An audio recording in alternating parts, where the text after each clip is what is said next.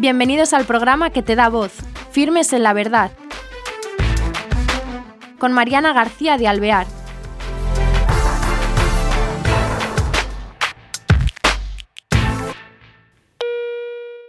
Queridos oyentes, bienvenidos a este nuevo programa de Firmes en la Verdad. Tenemos hoy con nosotros a Javier Pérez Castells.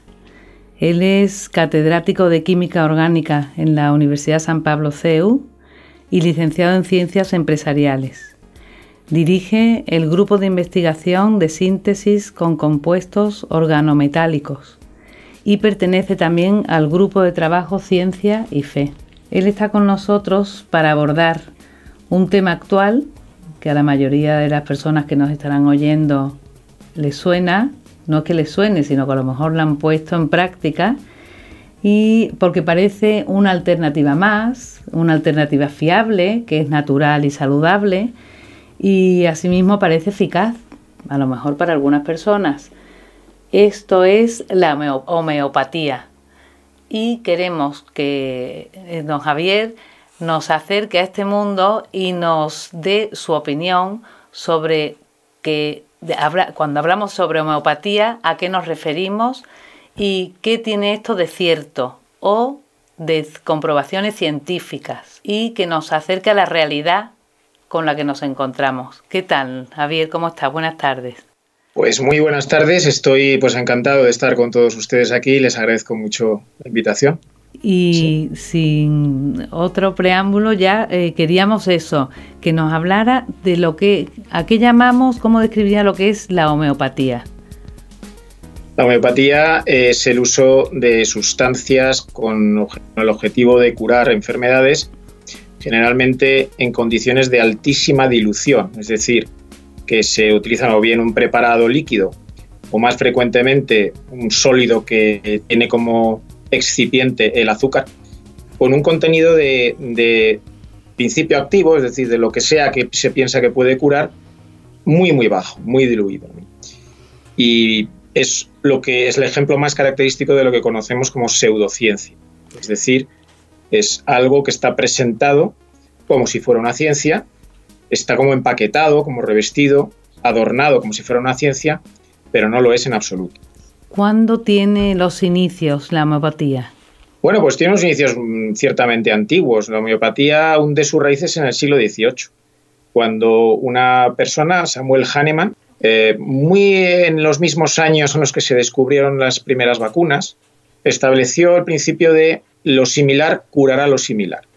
Es un poco, eh, yo creo que en la misma idea de cómo se habían gestado las vacunas, de manera que las vacunas, pues como sabemos, se le inyecta al sujeto, al paciente, un, principio, un, patógeno, pero, eh, pero no muy activo, para estimular el sistema inmune y protegerle cara a la infección. Pues este señor pensó, pues si yo le doy al paciente un poquito de tóxico, de los que producen envenenamientos, pues también le protegeré del envenenamiento. Es, una forma de pensar, pues que no tiene ninguna base, pero el caso es que a partir de ahí se desarrolló toda la homeopatía y además estableció que cuanto menos cantidad de sustancias se, le diera al, al, sujeto, más efectivo iba a ser. De manera que se iba trabajando cada vez con diluciones mayores y mayores hasta incluso llegar a no tener ninguna sola molécula de principio activo en los preparados. Esto es a finales del 18 y en el 19 fue languideciendo, porque ya la ciencia empezó a tener sus métodos y, la homeopatía fue cayendo pues, en el descrédito, que es lo que tenía que haber. Pero hemos vivido un renacimiento de la misma, es lo quizá más sorprendente, más o menos en los años 70-80 del siglo XX. Se pone de moda y de repente pues sonaba eh, eso por todas partes porque parecía que era como mejor que la medicina eh, lo normal, natural, vamos, no, natural, sino los medicamentos que, que solían recetar los médicos, sí. Y, parecía como más saludable, eh, como mejor para el organismo y para la persona, ¿no? En general. E, estas cosas efectivamente nunca surgen así solas, siempre hay como un, un contexto, ¿no? En esa época que hemos dicho, los años 80, empiezan toda esta ideología o espiritualidad New Age, de manera que se busca eh, una especie de sincretismo religioso, una acumulación de espiritualidades orientales, se toman cosas de aquí y de allá, generalmente se rechaza todo lo negativo, eh, se busca una forma de vivir más natural, se rechaza todos los aditamentos o las, eh, las comidas, se busca que la comida sea también más natural, etcétera. Con lo cual, las sospechas para la gente que empieza a pensar así recaen sobre los fármacos tradicionales, los fármacos de toda la vida, porque son sintéticos, porque han sido producidos por industrias químicas, encima están rodeados de cierto aura de, pues, de multinacionales que también se les empieza a culpabilizar de muchas cosas. A todo esto también surgen los problemas con las sanidades públicas que empiezan a tener pues por el hecho de estar en condiciones económicas difíciles, los médicos empiezan a atender como más deprisa, sin, se pierde un poco esa experiencia del médico tradicional, se va más al grano, con consultas que son muy cortas, etcétera. Y todo eso pues parece que hay gente que le busca salida en alternativas de distinto tipo.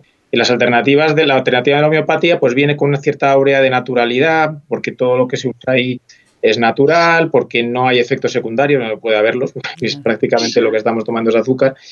Eh, los eh, llamados, entre comillas, médicos homeópatas pues tienen, atienden normalmente con más tiempo, suelen hacer una atención más integral de la persona, recuerda un poco a los médicos de antaño. Y entonces a eso también se le une pues, que el precio de los fármacos a veces es muy elevado. En España estamos mal acostumbrados, los sistemas de salud de algunos países funcionan bien y normalmente pues, tenemos que pagar a veces un pequeño copago, pero en general no, pagamos los fármacos. Pero pensemos también en otros países donde no es así.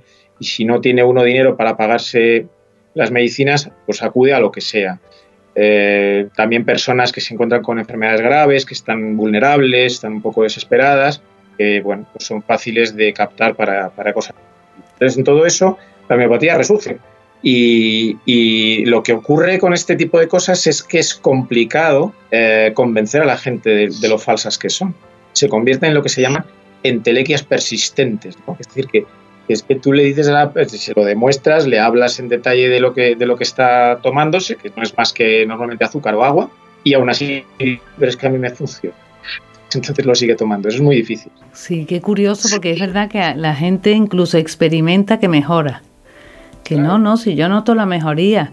Entonces, eh, eh, lo que estás diciendo es verdad que es pseudociencia que tiene por el trato que le dan al paciente y por todo lo que has explicado, eh, sin comprobar que es científico, sin comprobar que es eficaz y aún así cómo está sustentado y apoyado por económicamente por unas sumas enormes y unas inversiones eh, pues eh, de una cuantía grande, ¿no?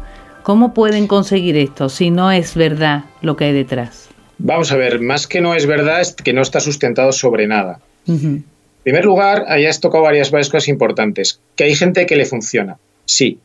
¿Por qué? Por dos razones. Primero, porque hay algunas enfermedades que cursan naturalmente hacia la curación. Entonces, siempre se ha dicho eso de que el resfriado se cura en una semana con fármacos o en siete días sin ellos. Entonces, al final hay cosas que mejoran, te tomes algo o no te tomes nada. Entonces, es fácil que si ha tomado una de estas sustancias pues que, que ha sido gracias a eso. Después está el efecto placebo. Es muy importante porque muchos síntomas son psicosomáticos. Es decir, que, la persona verdaderamente con la fuerza de su psicología puede curarse porque tiene el convencimiento que está tomando algo que le va a curar. Pero eh, el problema viene cuando hay otras personas con enfermedades graves que se confían en esto y acaban, habiendo muchas muertes al cabo del año por culpa de, esta, de estas pseudociencias y si no son muertes a veces pues son enfermedades pues que van peor, etc. Eso por una parte. Pero, ¿qué ocurre? Hombre, e, es que no se trata de prohibir que nadie compre lo que quiera, eso por supuesto. Lo que se trata es de prohibir que engañen. Eso es lo que yo creo que es importante señalar. Es decir, cuando eh, te dicen este fármaco cura no sé qué, pues no cura no sé qué. Este fármaco lo da usted para eso y debería decir, de hecho en las últimas legislaciones así se dice, que lo que usted dice no está sustentado en ningún estudio eh, científico, ninguno. A partir de ahí que cada uno compre lo que quiera, eso es evidente. ¿no? Pero claro, si eh, la cosa empieza a funcionar y ahí empieza a haber empresas que se hacen muy grandes, que tienen ya muchos trabajadores, que tienen mucho dinero, pues la cosa empieza a complicarse. porque ya eh, a los países incluso les supone un problema eh, ir en contra de esto. Estamos hablando de perder muchos puestos de trabajo, estamos hablando de perder mucho dinero, de inversiones, etcétera, etcétera, y el, y el tema se complica. Es lo que está pasando en muchos puntos de Europa y en Estados Unidos. Es curioso que en Estados Unidos eh, son la cuantía es muy, muy enorme ¿no? de dinero pero eh, creo que ha habido una evolución últimamente, ¿no? En Estados Unidos, en Australia, en el mismo Reino Unido, ¿no? Intentando aclarar esto para solucionar lo que verdaderamente es y, eso que, que, la persona, como has dicho antes, sepa lo que está tomando, ¿no? Es verdad que la ley ya va solventando todo este problema y, este, y estas presiones. En efecto, en, Estados Unidos pues se habla de 6.000, 7.000 millones de dólares de facturación de todo este sector homeopático. Y efectivamente ha habido en los últimos años algunos datos que a mí me parecen esperanzadores. En ese caso, la Comisión Federal de Comercio les ha obligado a etiquetar mejor eh, los productos, de manera que tiene que poner expresamente, si no la hay, y no la hay porque nunca, nunca ha habido un estudio científico que apoye nada de esto, pues tiene que indicar en la etiqueta que las supuestas cualidades curativas no están sustentadas en ningún estudio científico. Bueno, esto ya es, algo. ¿no? También hemos tenido una decisión del Parlamento británico que ha cortado la financiación pública para ninguna de estas, eh, bueno, nada que tenga que ver con esto, eh, después de haber hecho un estudio bastante exhaustivo. Y ya, pues yéndonos a, España, eh, que tuvimos, hemos tenido alguna cosa llamativa y un poco así deprimente, como un apoyo expreso que hubo del Parlamento de Canarias a la homeopatía y el que algunas universidades públicas hayan, eh, bueno, han auspiciado la existencia de másteres en homeopatía, de asignaturas. Bueno, pues ha habido un par de estos másteres en la Universidad de Barcelona y en la de Murcia que ya nos están impartiendo. Desconozco mucho los motivos, pero en el fondo da un poco igual. creo que, de alguna manera este apoyo oficial eh, va un pelín en retirada y eso es una buena noticia. Claro, es una buena noticia porque si encima, fíjate, en Reino Unido que estuviera apoyando por el gobierno la subvención, pues te parece que bueno, que es como algo mm, eh, nuevo que resurge, porque es cierto, claro, siempre lo unes a, a que de verdad está constatado, ¿no? Y entonces que un gobierno apoye y que ya lo retire, pues ayuda a aclarar ideas, pero efectivamente eh, fue un boom y, ya quizás esté más acallado, ¿no? Pero... Eh, queda, queda, mucho, queda mucho por hacer, ¿no? Muchísimo, sí. En Europa hay unas cuantas multinacionales ya muy potentes que yo creo que tienen sus propios lobbies, que trabajan en pro de, esto. Eh, en fin, intentan convencer pues, a los parlamentarios, a la gente que puede tener capacidad de decisión y no es fácil. Eh, yo creo que hay que hacer pedagogía, que al final, cuando hay un problema, no hay por qué pretender solventarlo en dos minutos y explicar a la gente de qué estamos hablando.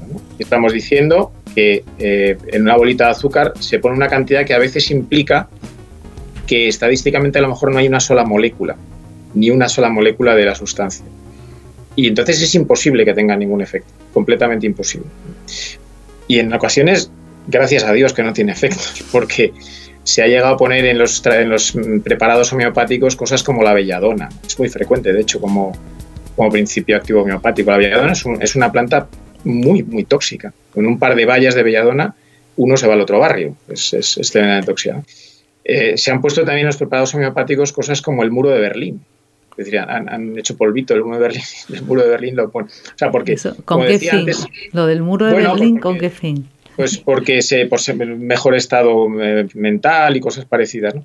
Porque se mezclan efectivamente eh, esta cuestión curativa con ya otras cosas, ¿no? Un poco de espiritualidad, un poco de, cosas de tipo, ¿no? Que, así lo revisten un poco todo de, eh, algo más integral para la persona.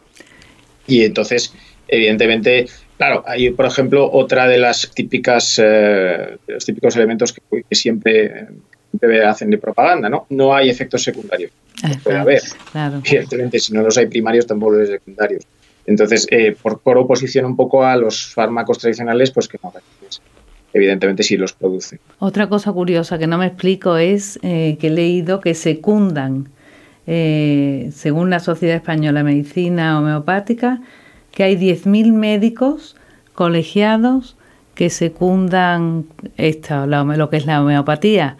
No me explico que un médico, o sea, honesto, honradamente ejerciendo su, su profesión, puede apoyar algo que se sabe que no es científico ni que está aprobado.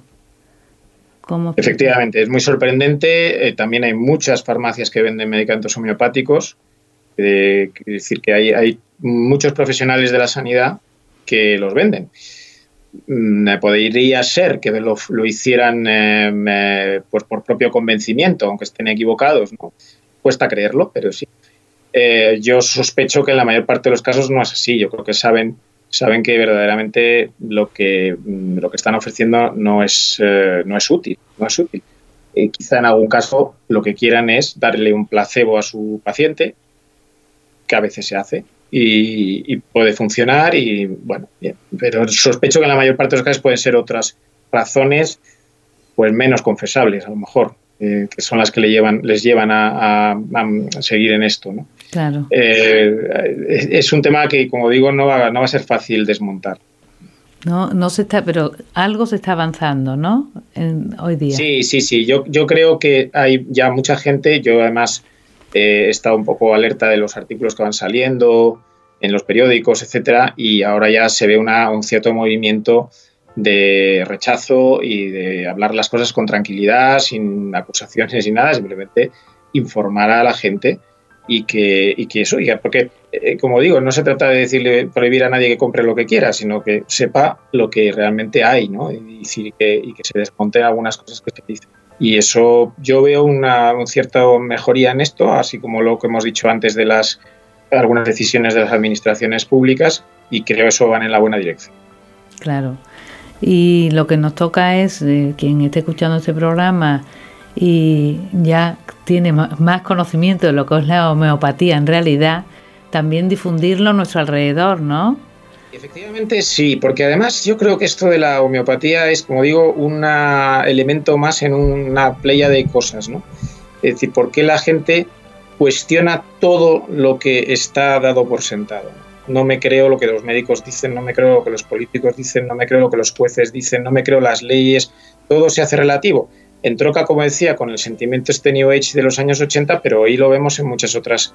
Entonces, nada vale, ¿no? Todo, todo lo tenemos que cuestionar y todo lo que se ha hecho de una determinada manera, no nos sirve y, buscamos otras alternativas. Pero, hombre, mm, al final te das cuenta a veces que las alternativas eh, son insostenibles, ¿no? no se pueden comparar con lo que supone, eh, por ejemplo, en el caso de lo que estamos hablando, eh, un fármaco tradicional. Yo aquí también quiero decir otra cosa. ¿Por qué los medicamentos tradicionales son a veces tan caros, eh, a pesar de que muchas empresas farmacéuticas en mucha parte del sector goza de mala popularidad.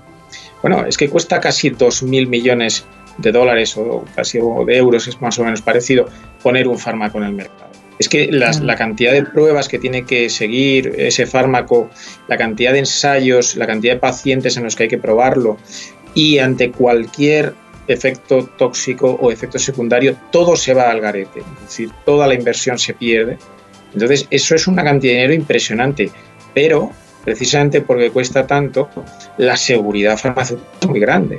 No se vende nada que haya tenido un más mínimo problema serio en, un porcentaje mínimo de pacientes. Entonces, cuando uno toma un fármaco que ha sido aprobado, puede tener mucha tranquilidad no se puede decir que la probabilidad de, o el riesgo sea cero, en nada, hay riesgo cero.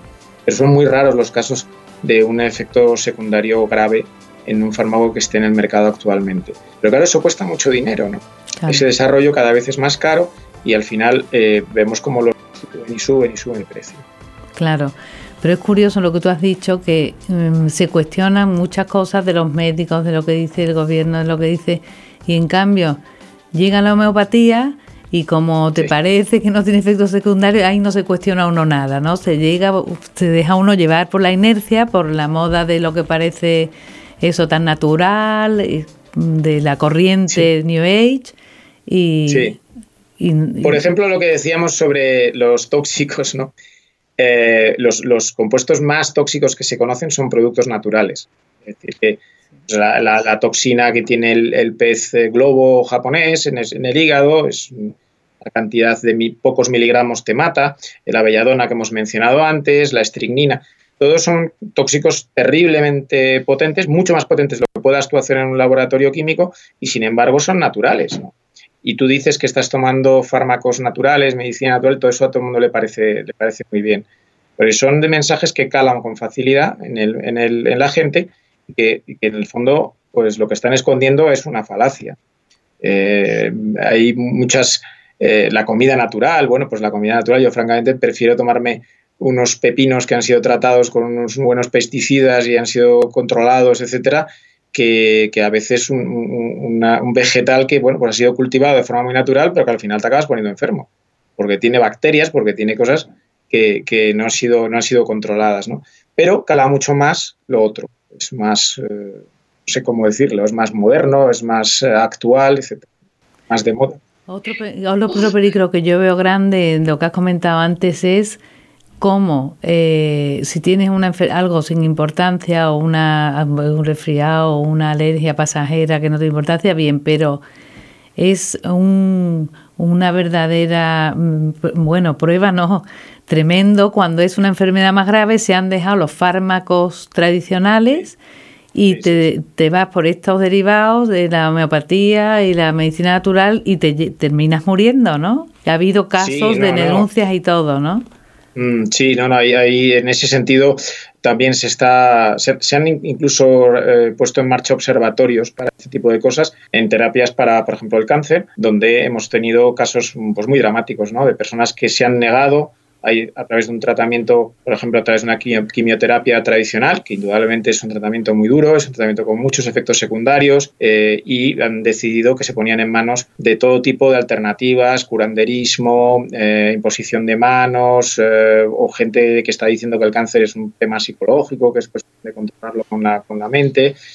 A veces esas personas acaban saliendo de ese círculo, pero han perdido un tiempo precioso y ya no se recuperan. El mismo caso de Steve Jobs fue parecido. ¿eh? Tuvo un cáncer de páncreas, pero en los primeros meses no se quiso tratar. Eh, utilizó medicina alternativa, medicina tradicional china, y después, cuando ya se incorporó al tratamiento, es decir, que el cáncer de páncreas suele tener mal pronóstico muchas veces, pero él perdió ahí unos meses que hubieran sido posiblemente preciosos para poner en marcha su tratamiento. Entonces, eh, estamos hablando de personas, como digo, en un momento terrible de sus vidas, muy vulnerable, a veces con problemas económicos y que, y que se pueden dejar llevar por, por cualquier charlatán o cualquiera de estas eh, personas que se aprovechen, ¿no? Incluso se habla de sectas que intentan introducir a estos pacientes en, sectas para controlarles y eh, separarles del entorno familiar y de amigos, que no les puedan reconducir por el buen camino y, bueno, pues al final probablemente quedarse con su dinero como suele ser el objetivo final de todo esto.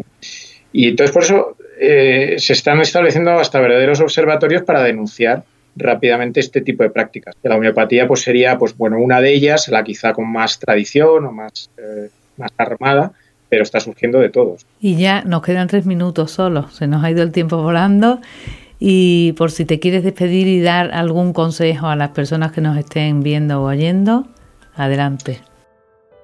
Bueno, por mucho que los sistemas tradicionales de salud tengan enormes defectos, que los médicos a veces tengan mucha prisa, que se equivoquen, que los fármacos sean muy caros, que las multinacionales a veces hagan cosas que no nos gustan, eh, las cosas hechas como se han hecho y se han probado durante muchos años tienen muchísima más fiabilidad. Eh, un médico, al fin y al cabo, es un profesional con una formación larguísima, con una experiencia muy dilatada y además no solamente no suele, trabajar solo, trabajan en equipos y trabajan con farmacéuticos y trabajan con biólogos y con químicos, etc. Es decir, nos vamos a fiar más de cualquiera que nos cuenta algo en Internet eh, y que dice que la abuela de no sé quién eh, fue a no sé dónde y se curó, o, nos vamos a fiar más de esto. Es decir, seamos serios y cuando la vida nos pone ante un desafío, pues eh, hay que apostar por lo seguro, sin duda. Muy bien, pues con eso nos quedamos, Javier. Muchísimas gracias por compartir este tiempo. ¿eh?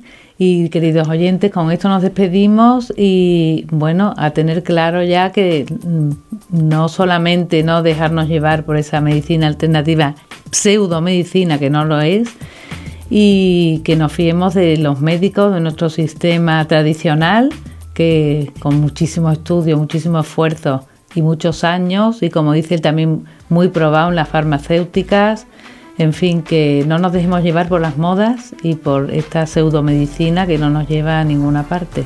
Y sin nada más, hasta el próximo programa. Gracias.